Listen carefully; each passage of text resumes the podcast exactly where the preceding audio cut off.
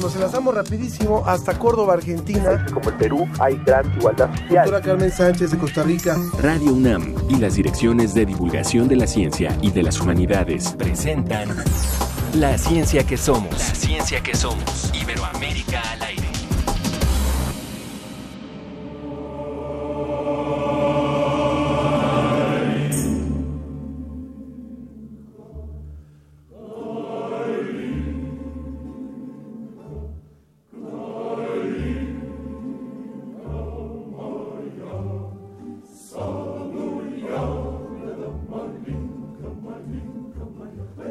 Калинка, калинка, калинка моя, саду ягода, малинка, малинка моя. Э, калинка, калинка, калинка.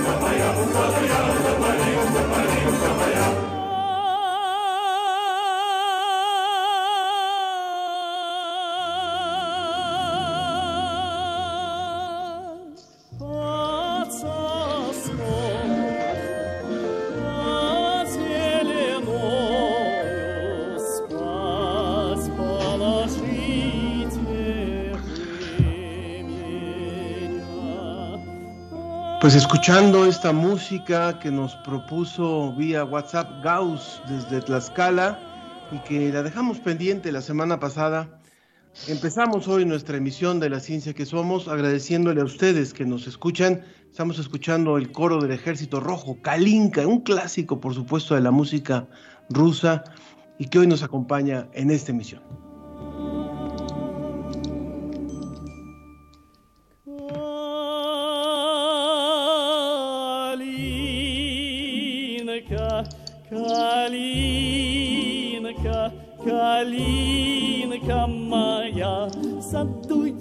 ягода, малинка, малинка моя.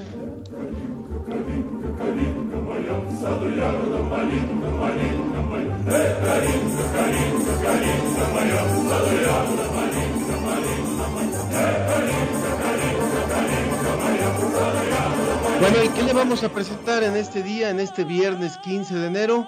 Esto es lo más importante que le vamos a ofrecer en esta emisión de la ciencia que somos.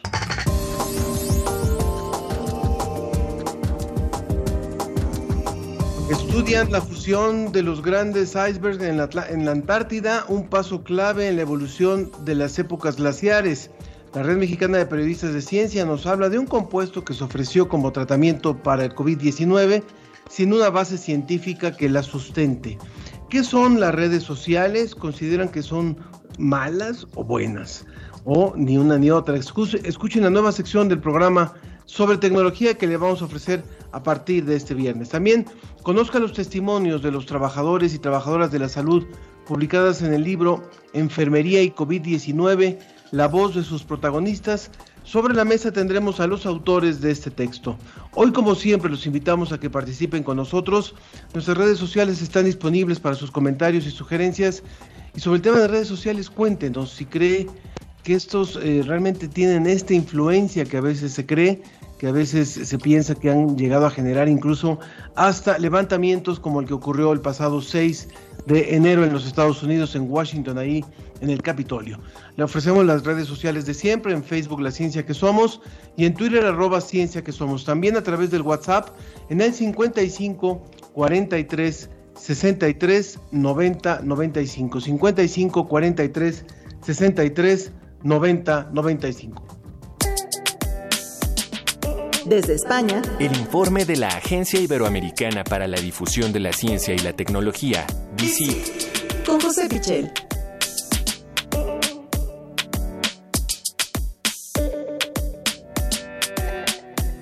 Mi querido José, me da muchísimo gusto darte la bienvenida en este espacio y darte la bienvenida como siempre desde allá, desde Salamanca. Cuéntanos por favor muy brevemente cómo está hoy en día y en esta semana la situación allá por España en este, en este caso en el que estamos viviendo y que nos preocupa a todos y nos ocupa a todos.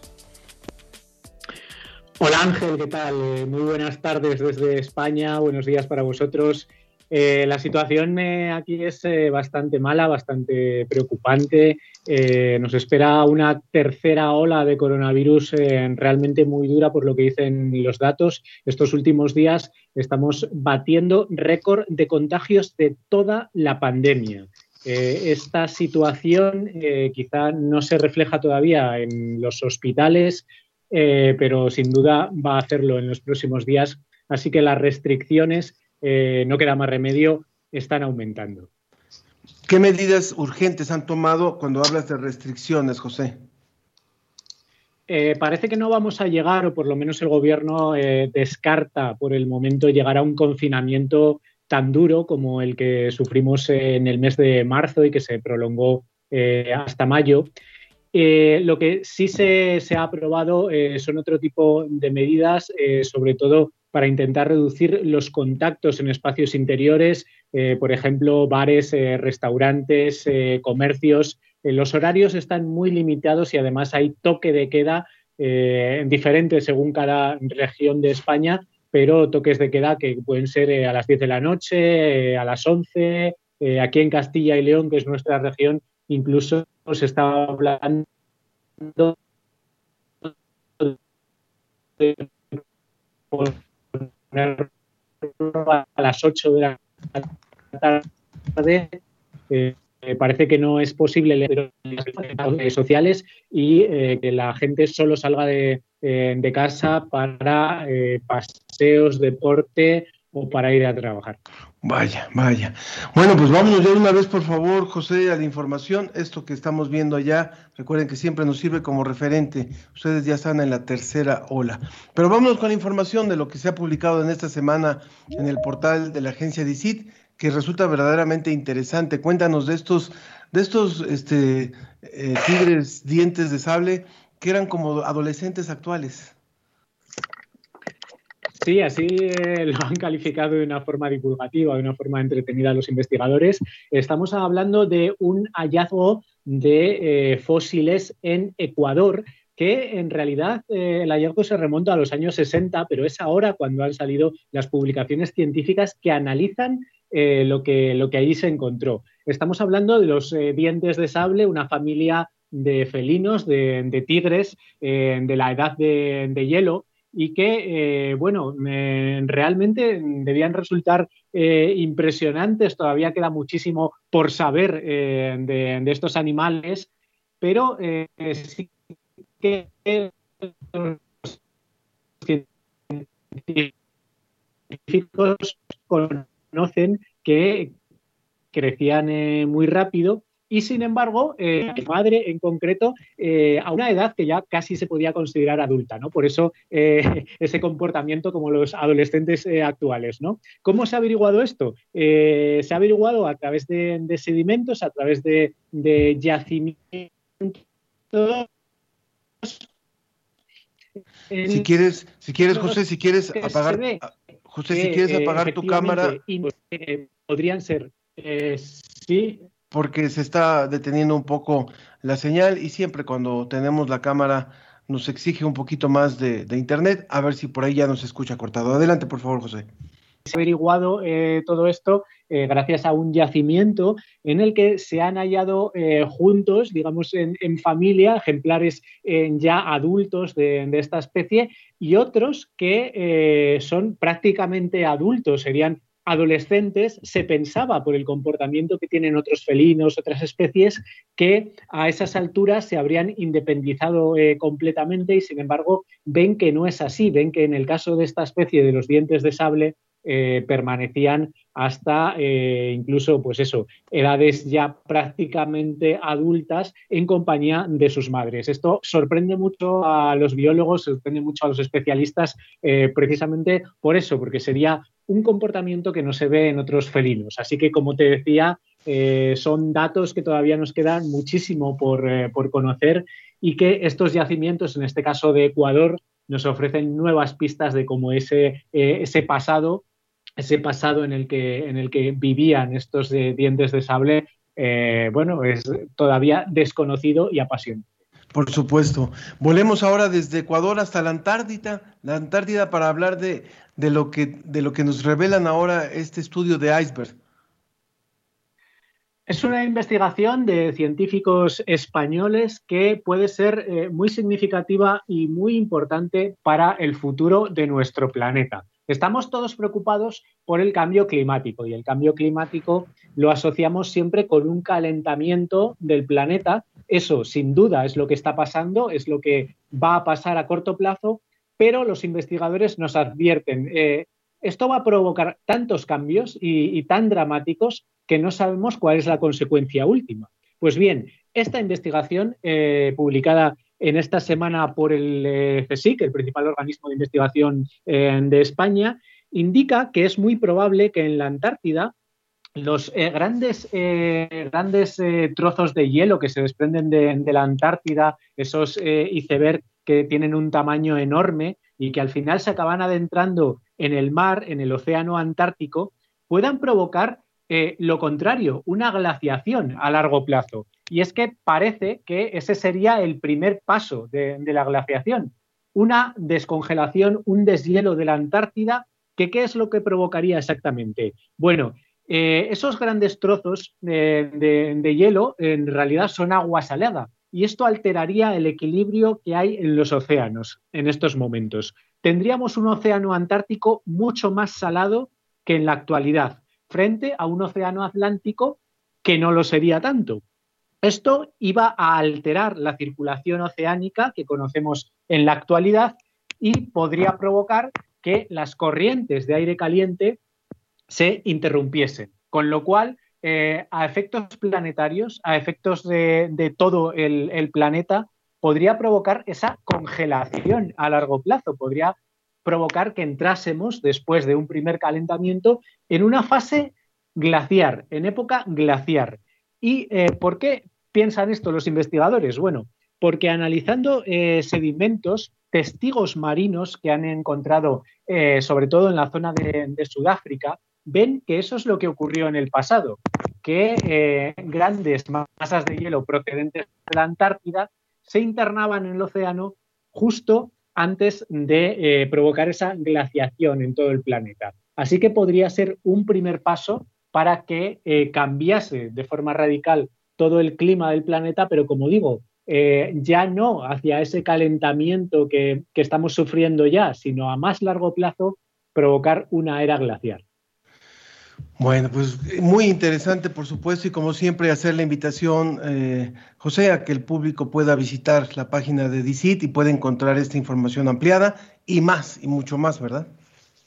Por supuesto que sí, en www.dicit.com eh, tenemos informaciones, como siempre, de, toda Iberoamérica, de América Latina, de España, de Portugal, eh, listas para nuestro público eh, de, idioma español y portugués.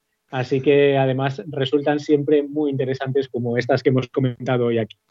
Muchísimas gracias, José Pichel de la agencia de CIT. Un abrazo hasta allá, hasta Salamanca y síguete cuidando mucho, por favor. Un abrazo, Ángel. Muchas gracias. Nos vamos directamente con la Red Mexicana de Periodistas de Ciencia. Porque la cobertura de COVID-19 requiere ciencia.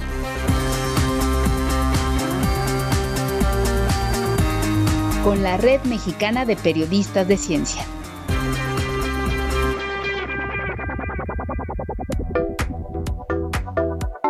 Me da mucho gusto darle la bienvenida a Cecilia Montero, ella es vicepresidenta de esta red y bueno, nos da eh, siempre mucho, mucho honor el tener esta colaboración que es más o menos cada 15 días. Bienvenida Cecilia por estar aquí con nosotros, gracias.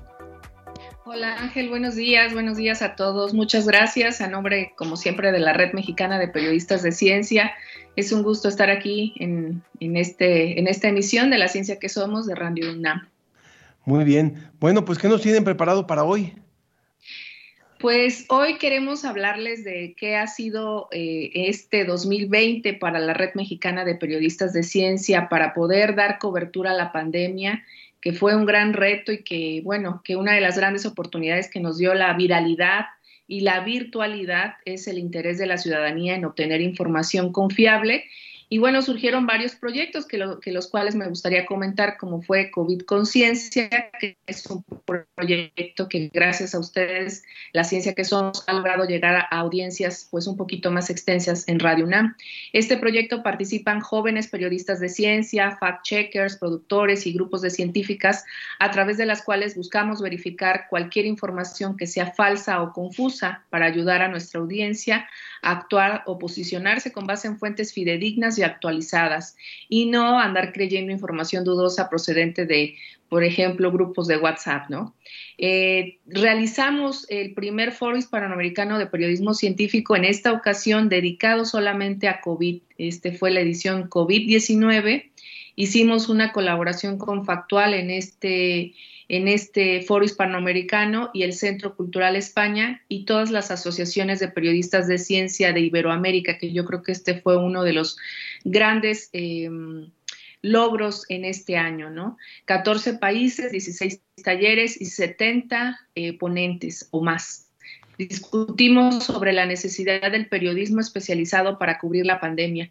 Y este año, este 2021, iniciamos con el pie derecho, ya que lanzamos nuestra convocatoria 2021 para nuevos miembros. Así es que los invitamos a todos los que nos están escuchando y viendo para que visite nuestra eh, página que es redmpc.wordpress.com.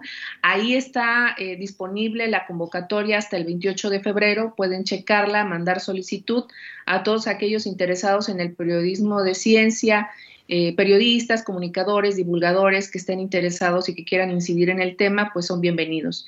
Y este año también vamos a lanzar nuestro programa de inmersión para periodistas a través del cual eh, varios periodistas vamos a poder viajar a diferentes partes del país para conocer proyectos, personas, experiencias de distintas eh, latitudes para poder también inmersionar o conocer las problemáticas comunes y posibles soluciones desde la ciencia y desde el trabajo comunitario. Estamos trabajando también con eh, una plataforma de profesionalización que hemos estado eh, detallando para poderles ofrecer talleres, cursos, encuentros virtuales. Y, bueno, pues nos gustaría que también cuando esté lista poderla compartir con ustedes y también seguiremos trabajando con el proyecto verificación de verificación con COVID conciencia, pero ahora le vamos a dar más amplitud verificando temas no solamente de salud, sino de medio ambiente, tecnología y cualquier tema de interés eh, cuidando siempre esa mirada de la ciencia, ¿no? Por ejemplo, ahora tenemos todo esto del debate respecto a las aplicaciones de las telecomunicaciones. La verificación por parte de los periodistas de ciencia va a ser muy útil para tomar las decisiones correctas y saber si realmente nos espían a través de estas aplicaciones, cómo lo hacen, eh, este y otros temas más estarán trabajando en COVID Conciencia. Y eh, también eh, me gustaría invitarlos a que vean la siguiente nota que preparamos nosotros, la Red Mexicana de Periodistas de Ciencia. en conciencia, ahora nuestro compañero Humberto Basilio es quien investigó un producto llamado Vita de Jun, que ha sido promovido por un gobierno estatal como tratamiento para COVID. Y, bueno, él es un periodista de ciencia que dedicó varios meses a esta investigación con respecto a este tratamiento que ha sido promovido por una empresa y por este, por un gobernador y está siendo comercializada como un supuesto tratamiento. Así es que vamos a escuchar, vamos a escucharla. Vamos a escucharla. Adelante. Esto es COVID Conciencia. Periodismo científico en tiempos de COVID-19. Vitadeyun es el nombre de un nuevo compuesto de origen mexicano que según sus promotores funciona como coadyuvante para la prevención y tratamiento de COVID-19. Sin embargo, hasta el momento no existe publicación científica alguna que avale estas afirmaciones. La fórmula desarrollada por la empresa jalisciense Suma Company está hecha a base de agua ionizada, glutatión, selenio, vitamina C, benzoato de sodio y silimarina. Aunque efectivamente se han probado tratamientos para COVID-19 en los que se ha utilizado la vitamina C, glutatión, selenio y silimarina, estos han sido siempre utilizados únicamente como suplementos para los tratamientos estandarizados ya reconocidos internacionalmente para la enfermedad. Entre los promotores del producto más visibles destaca Omar Fayad, gobernador del estado de Hidalgo, quien ha presumido en varias ocasiones que el Vita de Jun ha sido utilizado como tratamiento entre el personal de salud de Hidalgo, e incluso presentó en un evento público un ensayo clínico que demuestra la supuesta efectividad del producto. Sin embargo, dicho documento no ha sido publicado en una revista científica que lo avale. COVID Conciencia tuvo acceso a dicho documento, en el que se explica que se crearon dos grupos a los que se les suministró 5 mililitros de un extracto de silimarina, solo uno de los compuestos de Vita de Jun. El primer grupo se conformó por 39 pacientes con COVID leve a moderado, de los cuales 20 se mantuvieron únicamente con un tratamiento estándar y 19 con tratamiento estándar más el extracto de silimarina. Los resultados arrojaron que 11 de los 19 que recibieron tratamiento más silimarina presentaron pruebas negativas a SARS-CoV-2 al sexto día de haberlo consumido, en contraste con el otro grupo, en el cual todos seguían siendo positivos. El segundo grupo estuvo conformado por 50 pacientes con COVID grave y muy grave, 25 con tratamiento estándar y 25 con tratamiento más silimarina. Los resultados mostraron que 9 de los 25 dieron negativo a SARS-CoV-2 al sexto día de la toma del compuesto, en comparación al grupo al que no se le dio, en el cual solo un paciente dio negativo al virus en la prueba RT-PCR. Es importante mencionar que estas mejorías pudieron haberse dado por los efectos propios del tratamiento estándar, cosa que no se menciona en el estudio. Alfonso Titlán Gil, director de gestión del conocimiento de la Dirección General de Proyectos Estratégicos en Salud de la Secretaría de Salud de Hidalgo y uno de los titulares del ensayo, dijo que el producto debe usarse como preventivo, preferentemente en pacientes sanos. Además, dijo que no se recomienda usar la silimarina sin seguir llevando un tratamiento estandarizado. A pesar de estas inconsistencias antes mencionadas, el producto ya está siendo comercializado en algunas farmacias del país, y la explicación es muy simple.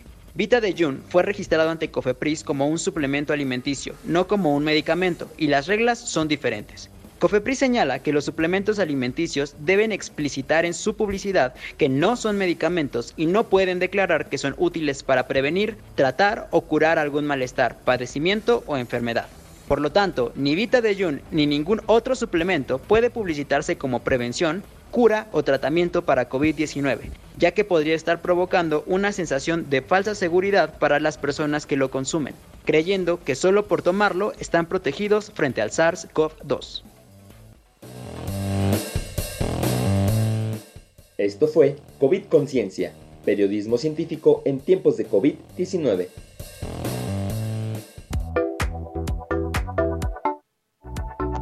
Muy, muy, muy interesante. Muchísimas gracias por esta información que hoy nos ofrece Cecilia Montero a nombre de la Red Mexicana de Periodistas de Ciencia. Gracias por esta colaboración como siempre y muy buenos días. Muchas gracias Ángel, muchas gracias a todos y los invitamos a que nos sigan en nuestras redes sociales. Estamos ahí en Facebook y también en Twitter como Red MPC. Que tengan Perfecto. todos buen día y excelente eh, viernes. Muchas gracias, muchas gracias. Muy buenos días. Tecnología hoy. Me conecto, luego existo. Con.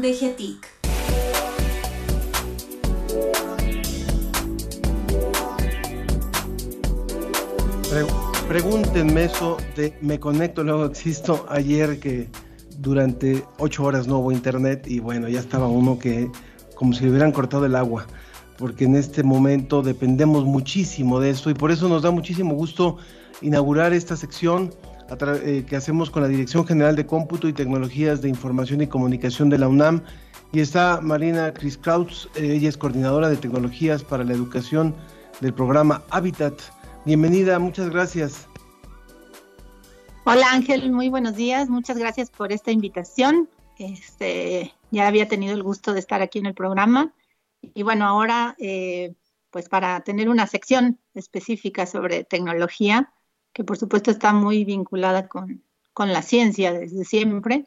Y bueno, me encantó el nombre de Me Conecto, luego existo, porque sí, efectivamente, ya estamos muchos siendo parte de esta sociedad que si no se conecta, este, ya no sabe dónde está ni quién es.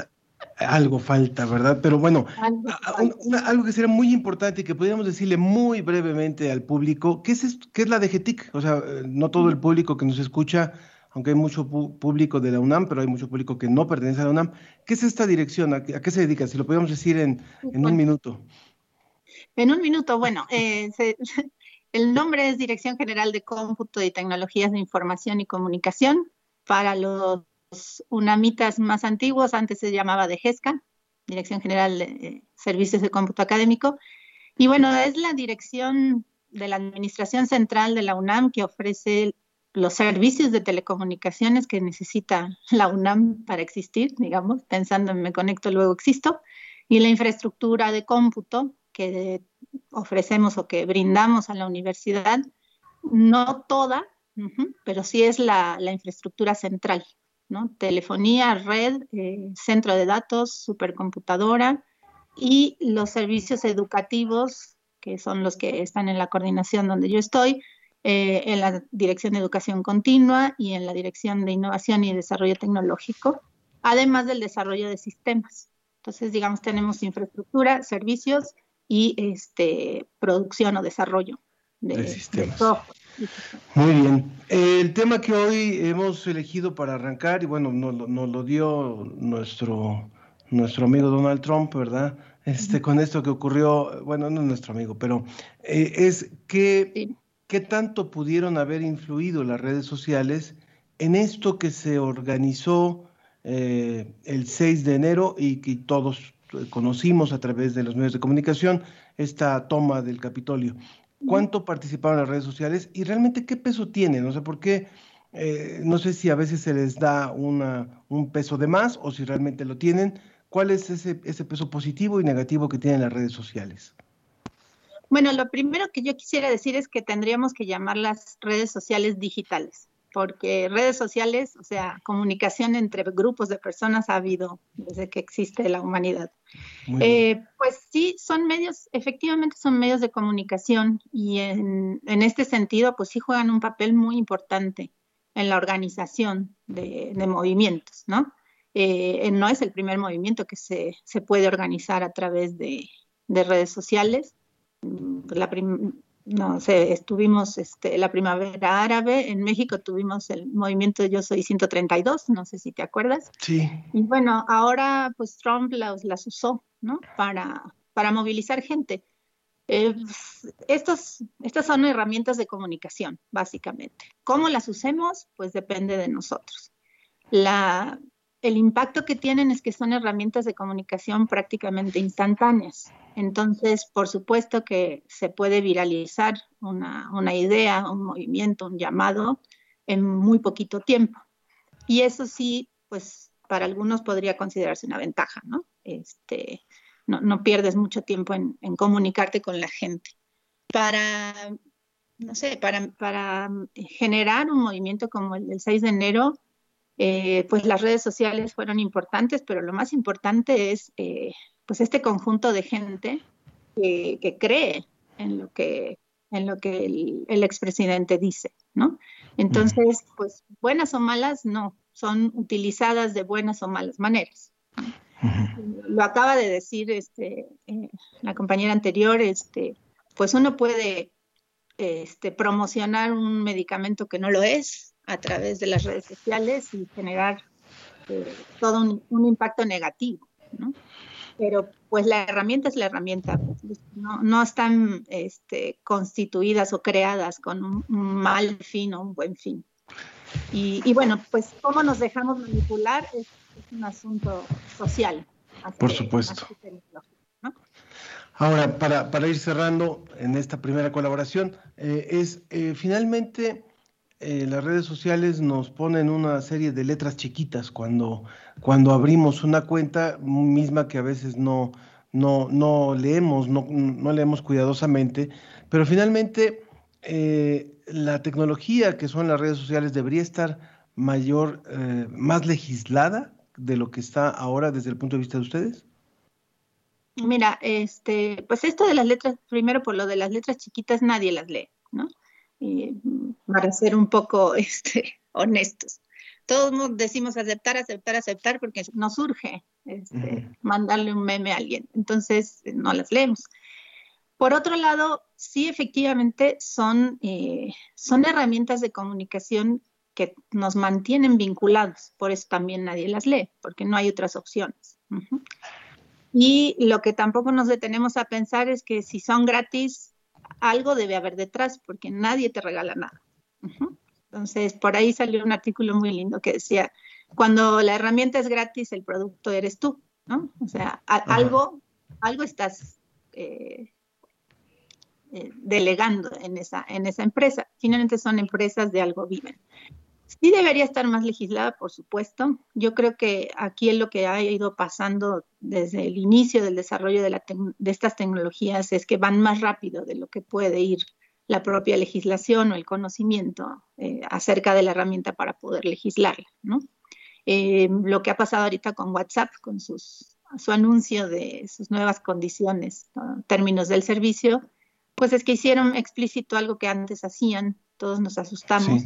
Realmente no hay una, una, una respuesta legal ante, ante estas, estos términos y condiciones. Por supuesto que habría que, que legislarlos.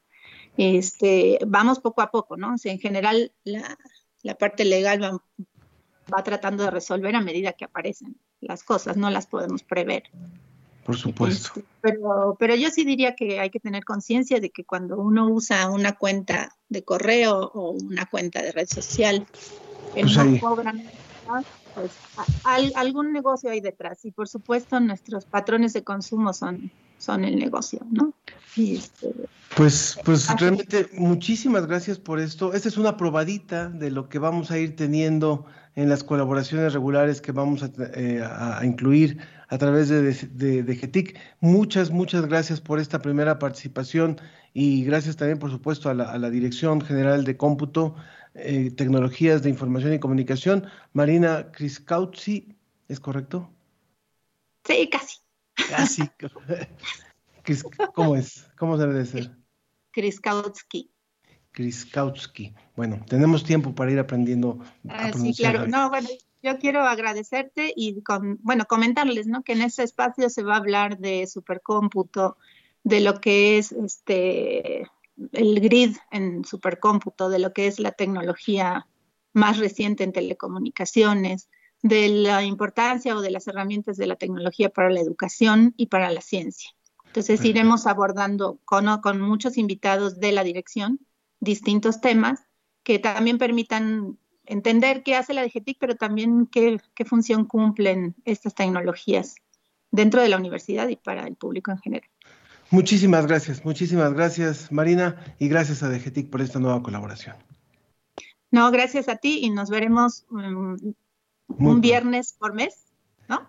Muy bien. Por aquí los esperamos. Muchas gracias. Gracias. Muy buenos días.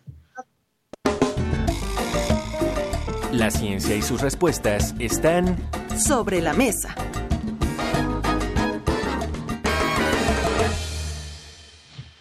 Bueno, pues eh, hoy amanecimos con una noticia y quiero mencionarla antes de arrancar nuestra mesa pues una tristeza profunda, de una pérdida más. La verdad es que a alguien yo le decía hace unos días, esta pandemia nos desarma y a veces nos desalma, pero tenemos que seguir, tenemos que seguir. Eh, hoy amanecimos con la noticia de la muerte de Jorge Álvarez. Jorge Álvarez fue colaborador de este espacio, el psicólogo, fundador del call center de psicología de la Facultad de Psicología en la, UNAM, eh, promotor de, Psicólogos Sin Fronteras, un importantísimo impulsor de la acción, de la intervención en momentos de crisis y que colaboró con este espacio. Vamos a escucharlo un poquito y vamos a reconocerlo de esta manera y agradecerle de esta forma, no solamente este, eh, su participación aquí, que fue, fue durante los meses pre pasados, sino también por toda la intervención, por toda la, la bondad con la que eh, impulsó a muchísimos jóvenes estudiantes. Jorge Álvarez, te vamos a recordar. Tenemos 900 llamadas efectivas relacionadas con una situación de crisis por todo lo que estamos pasando. Tenemos otras tantas llamadas que eh, no las eh, ponemos en este número de llamadas de crisis porque les pusimos llamadas informativas. Esto no quiere decir que no es importante para la gente, pero un adulto mayor el preguntar a dónde se puede dirigir o a qué teléfono llamar para cobrar su pensión, pues es muy importante para él y su sobrevivencia y a veces hasta la de sus familiares.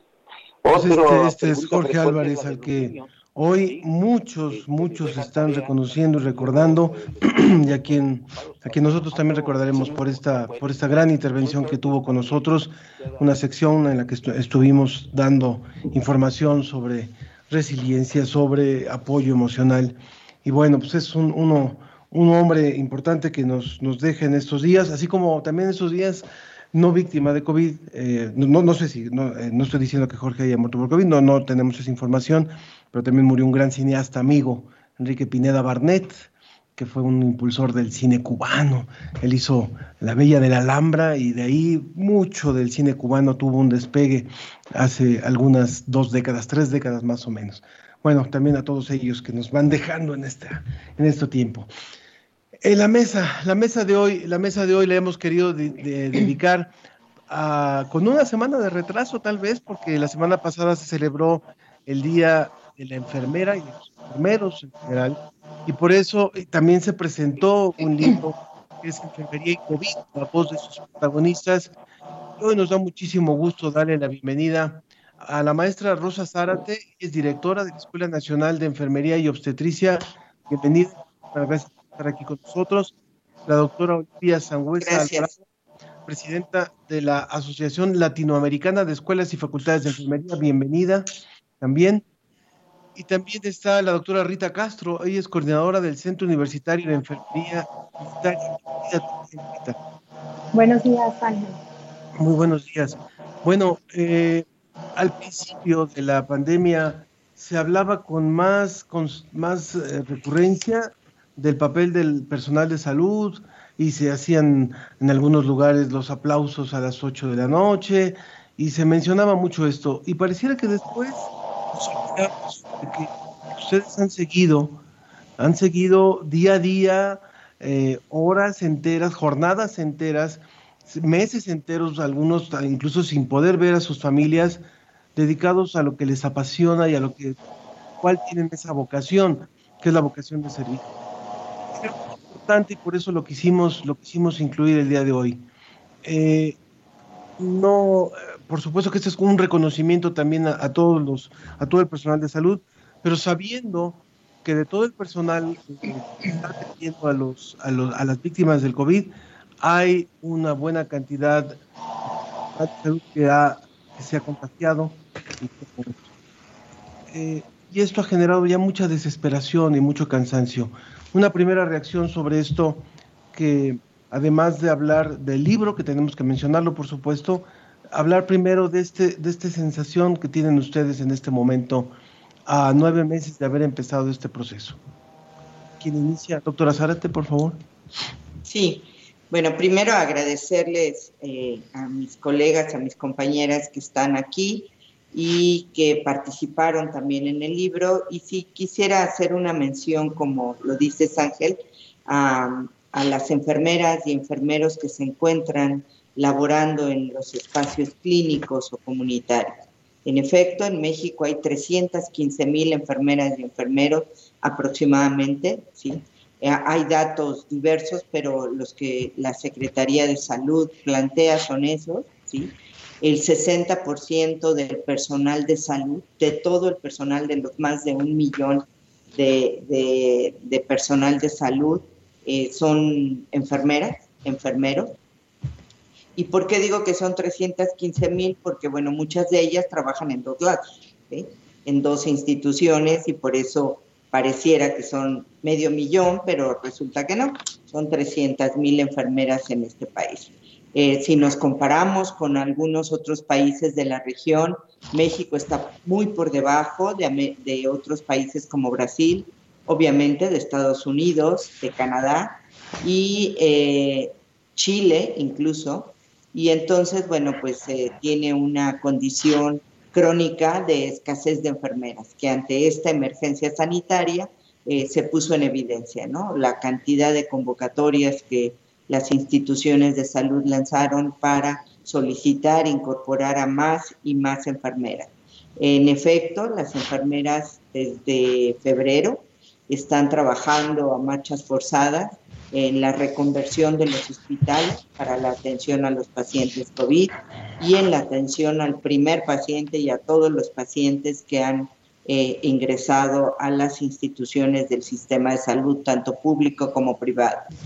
Eh, han dejado a sus familias porque han tenido que aislarse, eh, estar en hoteles para no contagiar a su propia familia, utilizar otro tipo de transportes diferente al de la familia, ¿sí?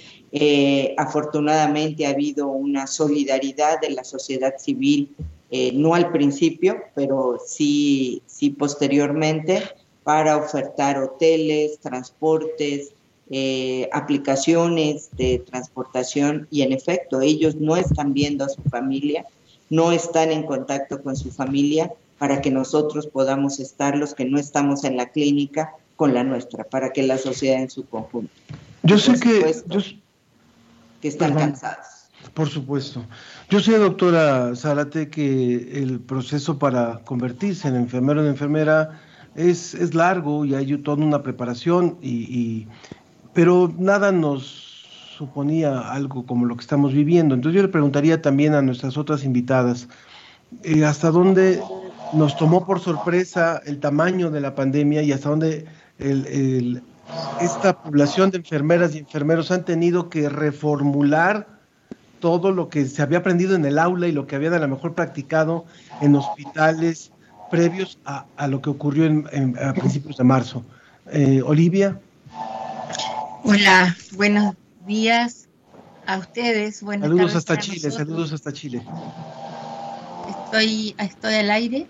Sí, está al aire perfectamente, le estamos escuchando. Quería agradecer a, ustedes por la invitación, a Rosa Zárate también eh, por haber organizado este libro, que es un testimonio para las cientos y millones de enfermeras que en esta pandemia han debido enfrentar una pandemia sin o, una enfermedad sin precedentes.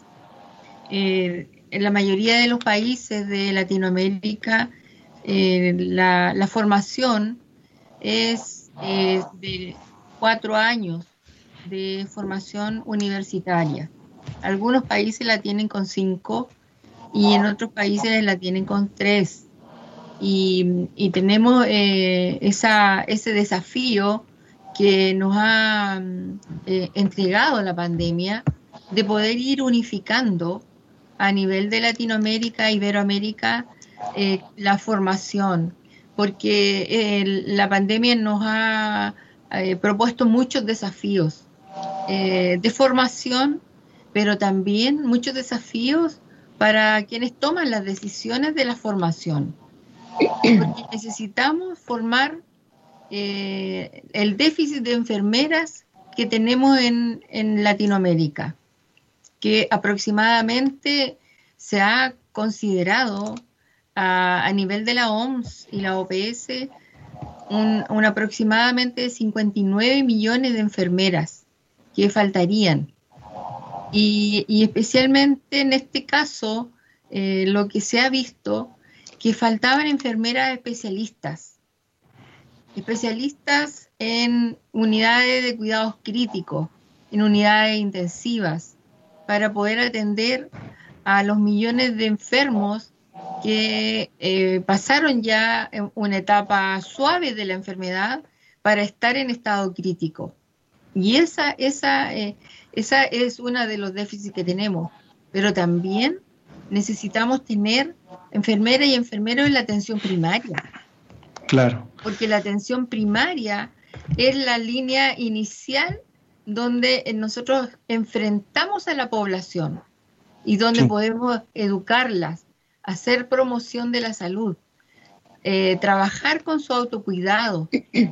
Y eso ha faltado y, y, este es un llamado también, este libro es un llamado a quienes tienen que tomar las decisiones eh, de la formación de los equipos sanitarios y en especial de enfermería.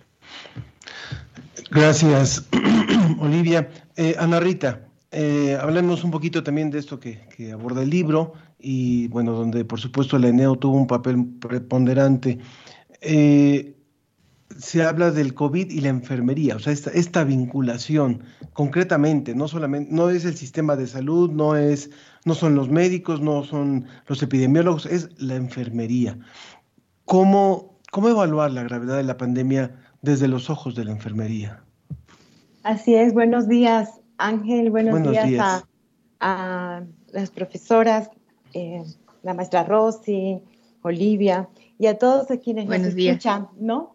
Sobre todo eh, un saludo a las comunidades, nos comentaban eh, que esto está siendo escuchado por estaciones comunitarias, ¿no? Entonces allí donde a veces no hay ni un centro de salud, está una enfermera y un enfermero, ¿no? Ahí en esas, en las zonas más alejadas, brindando cuidados y atención. Y en ese sentido, Ángel, me permito decir que, por ejemplo, en este, este libro, como este proyecto que impulsó eh, la maestra Zárate, la directora del ENEO, como un espacio justamente de catarsis, de desahogo, de poder escuchar, darle un espacio a estas enfermeras y enfermeros en el medio de esta pandemia, en el medio de esto que, que como decía una pasante, fue una avalancha que se le vino encima, ¿no? Fue una avalancha y por eso el libro creo que recoge esas varias voces de enfermeras generales, especialistas, de las jefas, de quienes están en personal medio, directivo, o sea, creo que del personal también académico, muchos enfermeros estando en los hospitales, en los centros de salud, también daban sus, se conectaban a sus clases, ¿no? Estudiantes, pasantes del servicio social, voluntariado. Entonces, es, hay, un texto en el libro que lo dice, una frase que una enfermera de Puebla dice, alguien tiene que hacer el trabajo difícil y es, es enfermería. Entonces, por eso quisimos, eh, creo que la maestra Sara tuvo como un gran acierto al colocar la voz de sus protagonistas porque son las propias enfermeras y enfermeros quienes están escribiendo de sus vivencias, no solo en el hospital, que es muy importante en, esta, en el contexto de esta pandemia, sino en sus contextos familiares, comunitarios, en el día a día. Entonces yo creo que en ese sentido es un libro que es una divulgación, es un testimonio y es un libro también de denuncias, ¿no? O sea, está creo que ya este, quienes me antecedieron lo, lo, lo colocaron muy bien. Hay dos actores claves aquí, el sistema de salud y las instituciones de educación superior para formar a enfermería. Estamos hablando con la doctora Rosy Zárate, directora del ENEO, con Olivia Inés Sangüesa desde, desde Chile y también con Ana Rita, también de, de la doctora Ana Rita también de la, de la ENEO. Y bueno, la verdad es que eh, queremos también eh, extender los comentarios del público que hablan acerca de, cómo valoran el trabajo de los enfermeros y enfermeras y agradezco a, Patricia Alcántara, a, Mario Mora, que también comentó algo sobre, sobre el producto del que se habló hace rato. También nos, nos dice Tela, dice siempre, gracias por, por cuidarnos, nos dice, y eso es una cosa que eh, que le agradecemos. Y bueno, mejor tiempo para todos, dicen también eh, desde Tlaxcala, deseando mejores condiciones para todos. La cuestión de la salud mental para los y de la estabilidad mental para los enfermeros es algo muy importante que yo recalcaría y voy a repetir rápidamente las redes sociales, Facebook La Ciencia que Somos, Twitter arroba Ciencia que Somos y en el WhatsApp 55 43 63 90 95. ¿Qué podemos hacer para preservar eh, la salud la estabilidad de quienes están al pendiente y de quienes han sido los verdaderos, los, más responsables en esta situación, el personal médico que, tiene puesta la camiseta completamente. Doctora Zárate. Bueno, eh, has tocado un punto muy importante y que fue un detonante también para la elaboración de este documento, de este libro testimonial.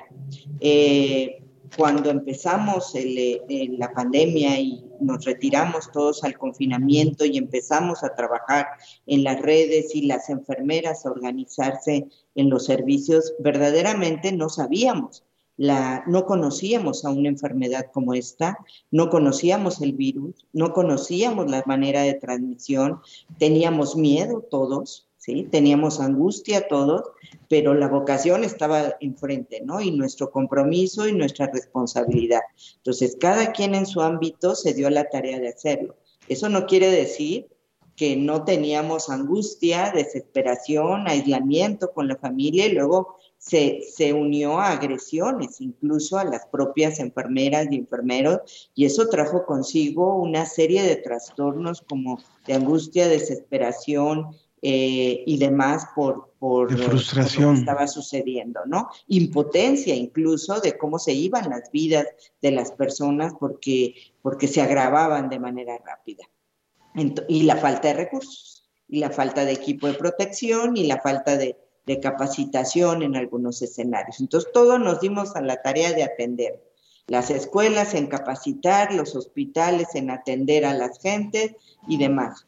En las sesiones diversas que teníamos, nos dábamos cuenta que los profesores, los estudiantes, las enfermeras estaban angustiados y nos decían, ¿y qué voy a hacer con esto? ¿Y cómo le voy a hacer acá? Y ahora, ¿cómo un paciente en pronación, cómo lo atiendo? ¿Cómo lo cuido? ¿Por qué está tantas horas pronado? ¿Cómo se lesiona la cara de las enfermeras? ¿Cómo le puedo hacer para cuidarme? Este, ¿Me quito los guantes o no me los quito? Sí, o sea, detalles que nosotros veíamos en el día a día y que necesitaban salir. Por un lado, a través de, estos, de, estas, de esta escritura, de plantearnos, porque no son libros científicos, no son textos científicos, son testimonios de los que vivieron esta emergencia de diferentes frentes.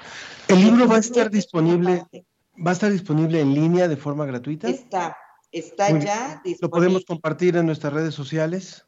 Sí, claro, a través de la página de la escuela está Ah, puesto, eh, ahorita Ana Rita lo puede poner en, la, en, en el chat y lo podemos compartir. Y bueno, también eh, nosotros abrimos un call center para la salud mental atendido por enfermeras especialistas en salud mental que funciona de lunes a domingo de 9 a 9 de la noche con nuestras especialistas en salud mental para atender a la población en un principio solo de enfermera, después se amplió a estudiantes, después se amplió a otros eh, miembros de las, del equipo de trabajo. Pues yo les quiero agradecer muchísimo esta breve conversación, desgraciadamente, pero agradecerles muchísimo. Recuerden este libro, recuerden este libro está disponible. Eh, rápidamente, por favor. Ángel. Ángel, por- la maestra Quería- sí, Sí, quería- muy breve, muy breve, Lo por último, favor. sí. Quería llamar la atención también por las muertes que hemos sufrido durante la pandemia, no solamente de enfermeras, sino que de todo el equipo sanitario. Y en los países más castigados por esta pandemia, que son los países eh, desarrollados, ¿cierto? Se estima que eh, es un 10% del personal de salud que ha fallecido, lo cual es una cifra enorme.